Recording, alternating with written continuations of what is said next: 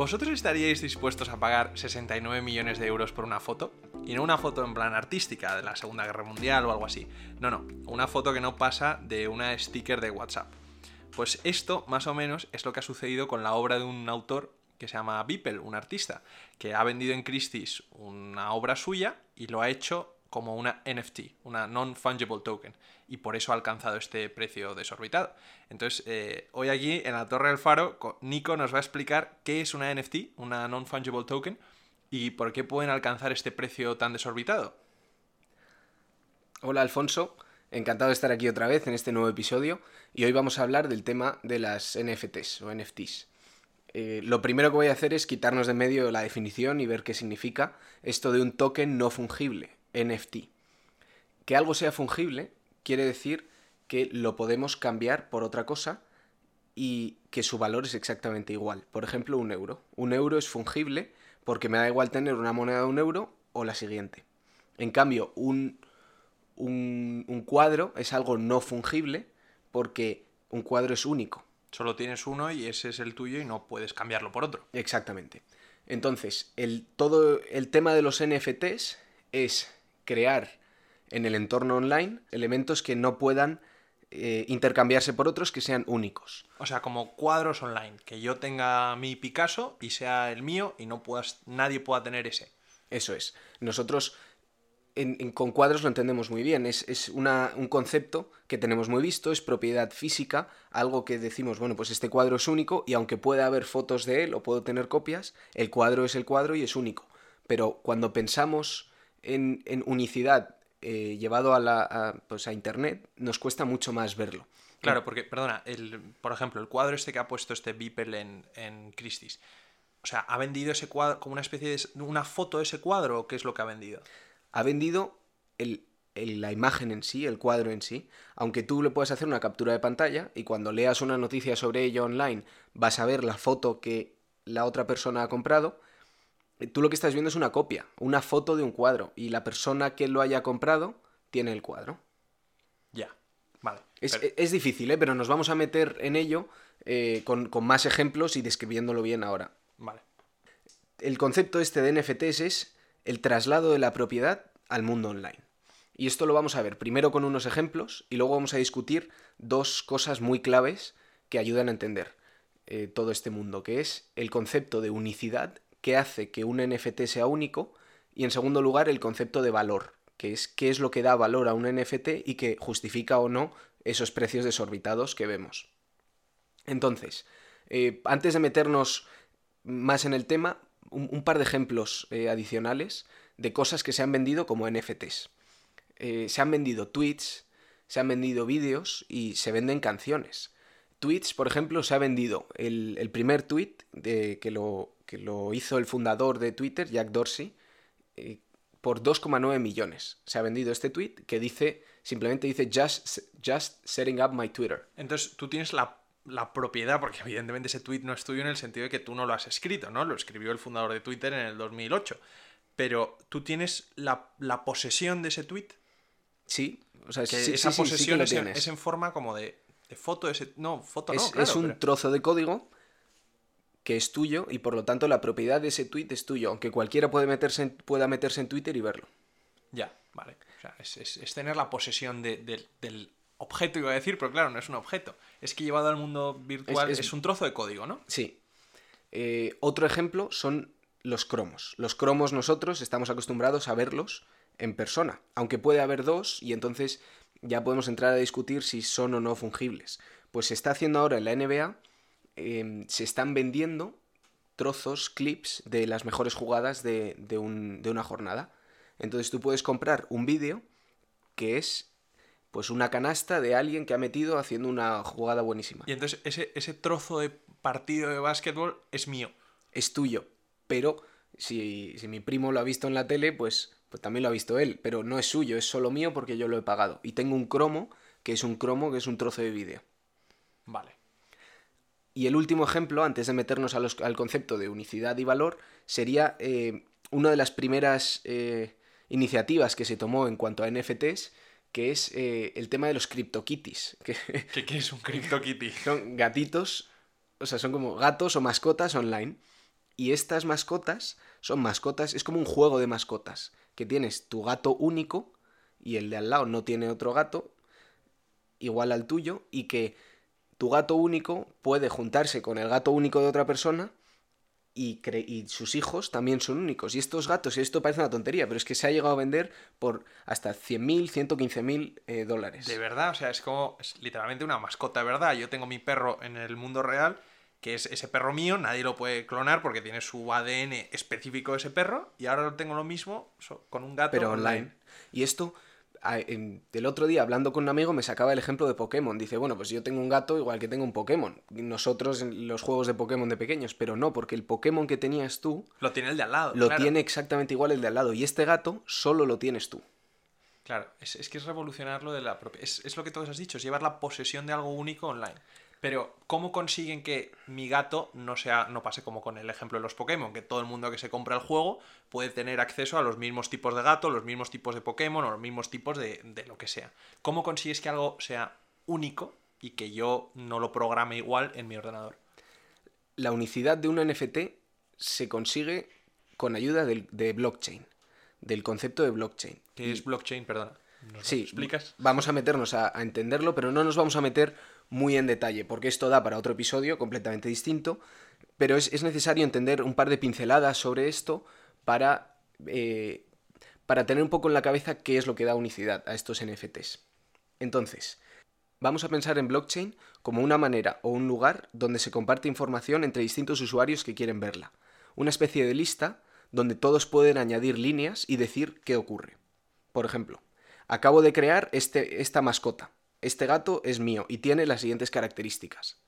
Eso lo apuntas en la lista del blockchain. En la lista pública. Vale, entonces la siguiente persona que vaya a crear un gato ve lo que tú has hecho. Sí, puede verlo, incluso aunque no lo vaya a crear. Todos lo pueden ver una vez yo he escrito. Ah, o sea, es una cosa totalmente abierta. Sí. Vale. Y lo, y lo que le da validez es que todos lo han visto y todos estamos de acuerdo que eso que he escrito es verdad. Vale. Entonces, otra persona escribe que ha creado su gato o que ha dado de comer a su gato o que ha vendido esta, esta imagen a otra persona y lo escribe. ¿Vale? Entonces se escriben varias líneas y una vez se escriben varias líneas, como que cerramos esa lista y se, y, se une como un eslabón de una cadena. Entonces tenemos esa lista, luego otra lista con otro conjunto de información, otra más, y estos son, cada lista de esas son eslabones de una cadena. Vale, ¿y yo puedo cambiar algo que ha puesto alguien anterior o no? No, este es el concepto principal que, le da validez a, este, eh, a, esta lista, ¿no? Porque si cualquiera pudiera cambiar algo anterior, entonces... Eh, es una trampa. Es una trampa, es una trampa. Entonces yo puedo volver atrás y cambiar tu gato o crear una copia de tu gato. La idea aquí es que cuando yo creo un eslabón, el siguiente eslabón que se enganche, se engancha de manera especial o única al que ya había. Y el siguiente al mío, y el siguiente al anterior y así sucesivamente. Entonces, tú cuando enganchas un eslabón, un eslabón, está relacionado con el anterior y estará relacionado con, el, siguiente. Ya. Y cambiar un eslabón es un proceso muy costoso. Muy costoso en cuanto a energía y tiempo de computación de ordenadores. Esto eh, seguro que eh, hemos escuchado todo el tema de que, de que, Bitcoin consume mucha energía, porque que todo el tema energético de Bitcoin viene por este lado, porque mm, crear un eslabón es, un, eh, es muy... consume mucha energía. Y todos los de la red necesitan, todos los de la red, todos los usuarios, necesitan aceptar ese eslabón que has creado. Vale, entonces claro, eso lo que hace es protegerlo de que yo no pueda cambiar eslabones ya establecidos, ¿no? Eso es. O sea, yo no puedo, yo no puedo tocar un eslabón sin que me dé su voto, por decirlo así, su, su permiso, el resto de la red. Necesitas, dependiendo de cómo sea la red, pues o una mayoría simple, o sea, un 51%, o más de un 50%, o hay veces que se necesitan hasta dos tercios de los usuarios que digan, muy bien, aprobamos tu eslabón y vemos que encaja aquí en la cadena. Por lo tanto, esta cadena es la oficial. Vale. Y entonces, si alguien está cambiando un eslabón de atrás, eh, pues no se lo van a aceptar, porque dicen, ya tenemos esta, esta cadena que es la oficial. Claro, así es como te aseguras, es lo que estamos diciendo, de que, de que sea único ese... ese Sabes que es único y puedes ir atrás en los eslabones viendo de dónde viene. Ah, Eso es interesante porque, claro, todas estas listas unidas una tras de otra, tú ves la historia que ha tenido este gato, este tweet, esta foto, este... Sí. lo que sea. Eso es. Con esto entonces cerramos un poco la idea de, de unicidad. ¿Qué es lo que hace único o cómo nos aseguramos de que un NFT es único? Gracias a la tecnología de blockchain. Porque tiene una cadena que ampara esa unicidad. Y ¿Y por qué valen tanto? O sea, Eso. ¿por qué me tiene que a mí costar 69 millones de euros una foto, aunque sea una foto única? el valor de los NFTs viene determinado por cuatro características principales. Liquidez, valor futuro, historia de la propiedad y utilidad. Vale, entonces esto de liquidez, por ejemplo, ¿qué es? Liquidez es cómo de fácil o difícil es vender un, un activo. Y en este caso, un NFT es muy fácil vender uno de un CryptoKitty si hay mucha gente utilizando CryptoKitties o... o, o depende de la plataforma donde se venda o cu- cuánta gente haya en la plataforma. Entonces, cuanto más fácil sea venderlo, este, la parte del valor que aporta la liquidez es, es menor, es más Claro. baja. ¿Vale? Entonces eso es la parte de la liquidez que lo conocemos también un poco pues, por los activos financieros más comunes. Sí, claro, si una acción es fácil de vender o no. O, o un bono o, o temas de, de, de real estate, ¿vale? Entonces el precio de estos activos depende un poco de cómo de fácil o difícil sea venderlos o la demanda que haya. Vale. Entonces el siguiente punto, que es el valor futuro, tiene también que ver un poco con la capacidad de especulación o de burbuja que puede tener esto. Puede venir por un lado por la parte de especulación, pues si la esto es en, mi opinión es lo que aporta una gran parte del valor de estos 69 millones iniciales que decíamos. O sea, eh, puede incluso verse como una burbuja. El valor futuro, pues esperamos que esto valga un- una burrada en el futuro. Pues por aquí entra todo lo de especulación. O también puede ser que de verdad vaya a valer algo en el futuro. Es decir, que te digan que por tener este NFT, dentro de dos años podrás ir al concierto de no sé quién. Entonces te vale lo que te valga la entrada de ese concierto. Vale, sí, es una revalorización normal. Sí. La historia de la propiedad, que sería el tercer punto, es quién ha tenido este activo, este NFT antes. Claro, que eso lo ves por la lista de blockchain. En el blockchain ves quién lo ha tenido antes. Por ejemplo, una guitarra de un cantante famoso vale más que una guitarra cualquiera. Claro. Entonces, un NFT que lo haya tenido Fulano ciertas de tal, personas claro. o que se haya creado debido a este evento o que lo haya creado tal persona, pues vale más. Vale. Y entonces el último, el de la utilidad, a mí es el que más me cuesta visualizar, porque ¿de qué me puede servir a mí tener una NFT de una foto o un CryptoKitty? O sea, ¿qué uso le doy en el mundo? Porque un cuadro lo tengo colgado en mi casa. Bueno, yo te puedo decir que un cuadro te puede servir más o menos, o te discutiría si de verdad vale tanto como, como creemos que vale. Pero me parece bien, porque este, este tema de la utilidad es, yo creo que de las cuatro características que hemos dicho que aportan valor, es la más difícil de, de visualizar o de entender. Entonces, voy a dar un par de ejemplos de, de uso, tanto que se están utilizando ahora como que se espera que se utilicen en el futuro. Por ejemplo, uno de los usos son los contratos descentralizados. Ahora mismo, si tú heredas una propiedad con alguien o varias personas se compran un terreno, este, eh, es necesario tener intermediarios, intermediarios como abogados o notarios que certifiquen en papeles cómo se divide esa propiedad, qué porcentajes corresponden a quién y cómo, cómo se gestiona todo, todo ese tema. Y una persona, eh, de manera individual, no puede decidir vender su parte. O es difícil porque a quien se lo vendes le tienes que asegurar, oye, esto existe, tienes tal porcentaje y vamos a traer aquí el abogado y el notario para que Y certifiquen. estos son los otros propietarios. Eso, eso es. Entonces, si en vez de eso te- adherimos un NFT o varios NFTs a la propiedad, es decir, tengo un terreno muy grande, pues esta- este porcentaje está representado por este NFT, este otro por, por este Otro otro, NFT. NFT. Pues yo como propietario de 5 que estamos con, en esta propiedad puedo venderlo a un tercero y ese tercero sabe y se fía por los conceptos que hemos dicho antes de unicidad y de que puedo ver de dónde viene, se fía de que lo que le estoy vendiendo es verdad y representa tal porcentaje de la propiedad. O sea, tú elevas una situación de contratos, un contrato de compraventa de una casa o algo así, lo elevas como al mundo de los NFTs. Sí. Y te quitas intermediarios. Claro. Entonces, eso, por ejemplo, esto todo viene por el uso que dispara el precio de algo, ¿no? Entonces, algo que tenga un gran uso, pues por ejemplo, un NFT de una casa vale más. Sí, o de terrenos que den rentas, también valdría más. Entonces, es una manera de quitarte intermediarios y, y certificar que lo que tú tienes vale lo que dices que vale. Vale. Y entonces otro uso, por ejemplo. Otro uso se- sería el seguimiento de stock.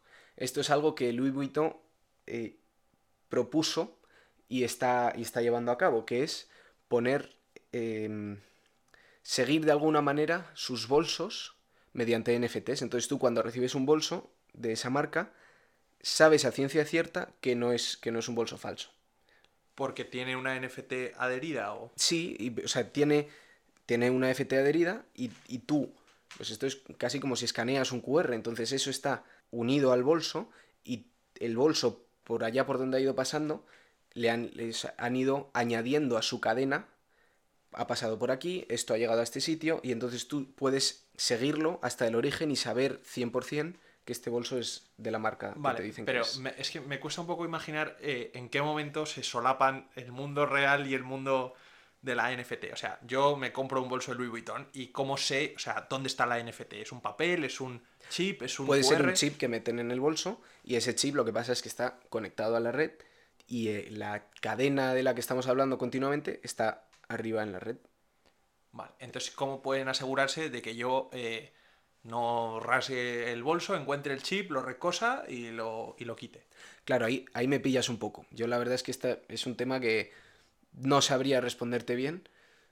Me sea- imagino que si ves el bolso rasgado, pues ya sabes que no, No, es. bueno, pero en fin, cada cadena de stock, pues al final es un producto físico que tú vas a tener en tus manos, ¿no? Y al final siempre puede haber eh, lo que se llama el, el agent on the field, ¿no? El hombre, el hombre en el, en el, en el terreno cambia a última hora el producto que va a vender y, y cómo te garantizas que no tienes un producto distinto al NFT que va con ese producto.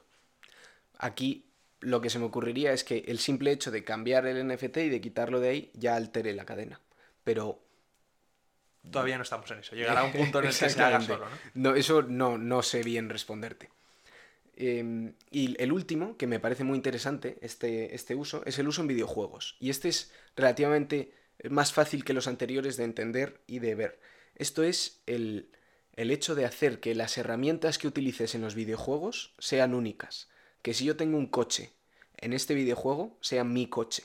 Y no pueda copy-paste y crearme otro coche igual, Claro, es lo que veníamos al principio hablando con los Pokémon, que cuando yo tenía el juego es el mismo juego que el tuyo. Es el mismo código, es el mismo Sí. sistema, todo. Pero ahora yo creo mi cosa personalizada y compito contra otra gente que tiene sus cosas personalizadas inimitables. y además te lo llevas de ese juego a otro juego. Tú tienes tu coche en un juego y cuando dejas de jugar o te vas, te pasas a otra plataforma, te traes tus NFTs contigo. O sea, es como tu arsenal para el mundo meta. co- como Para el tu para armario. el metaverso. Es tu Sí. armario de cosas, claro. Entonces en tu armario tienes videojuegos, casas, cuadros. Y, y lo puedes llevar online y puedes hacer una representación online del mundo físico dándole valor de verdad al online. Porque ahora mismo lo que hay online tiene pues un valor relativo. Cero valor, porque si todos tenemos el mismo, si todos podemos meternos en el mismo juego y tener el mismo coche y tener la misma casa y todo. Esto es un poco, me recuerda cuando estábamos hablando aquí hace un par de semanas del mundo del metaverso y lo que estaba creando Facebook con ahora llamado Meta. En el metaverso lo llenarías de NFTs. sería algo que sin duda aportaría muchísimo valor a, a la herramienta que están intentando crear. Claro, entonces ahora sí que coge un poco más de sentido. Si yo te cito a ti en mi casa del metaverso y yo tengo un Picasso colgado a la pared, si es si yo he comprado la NFT de ese Picasso, tú sabes que ese Picasso es mío y si no es como si vienes a mi casa y tengo una copia de un Picasso, es exactamente lo mismo. Y entonces va a hacer que tu conexión emocional con ese mundo o con esa cosa que hay dentro de, de la nube sea mucho más fuerte. No, claro, como si, como si tienes un Picasso de verdad y no una copia. Pues si alguien te lo rompe, si es una copia no te importa y si es el de verdad te da algo. O si tienes un perro y le pasa algo. O, o sea, y entonces esto es darle. Ahora mismo hay gente que, está, que paga por armas online en juegos. O sea, por, mm, por armas o herramientas en distintos juegos. Y esto lo vemos como, joder, están locos. O sea, han gastado dinero en un juego que no vale. Bueno, es discutible. Pero desde luego ahora ya no, no estás loco. Estás comprando algo Único. único. Es muy interesante, ¿no? Porque claro, es, es llevar la propiedad, lo has empezado diciendo y yo no lo entendía y ahora lo entiendo un poco mejor. Llevar la propiedad al mundo online, claro. Todo esto visto que en el futuro se plantean las ideas del metaverso y que todos convivamos en una especie de realidad paralela y tal, que es un tema filosófico para otro podcast o para continuar el podcast de Meta. Y este, eh, claro, da, da, que debatir. Estos son los, los instrumentos de ese nuevo mundo, ¿no? Bueno, pues no, muchas gracias por, por ayudarnos a entenderlo, porque yo he entrado a este podcast sin saber lo que era una NFT. Es más, ayer mi Spotify Wrap Up me dijo que yo había escuchado música mientras todo el mundo aprendía lo que era una NFT. O sea que antes de que acabe el año ya lo sé. Eh, pues nada, Nico, muchísimas gracias por traérnoslo. Seguiremos las noticias a ver qué, qué sucede con quién más vende NFTs millonarias y cosas así. Y nos vemos la semana que viene con, un, con una nueva idea, con un nuevo podcast. Con un tema nuevo. Y si tenéis algo que hacernos llegar, un comentario o alguna sugerencia, nos podéis escribir un email a la torre del faro podcast. Y nada, hasta la semana que viene.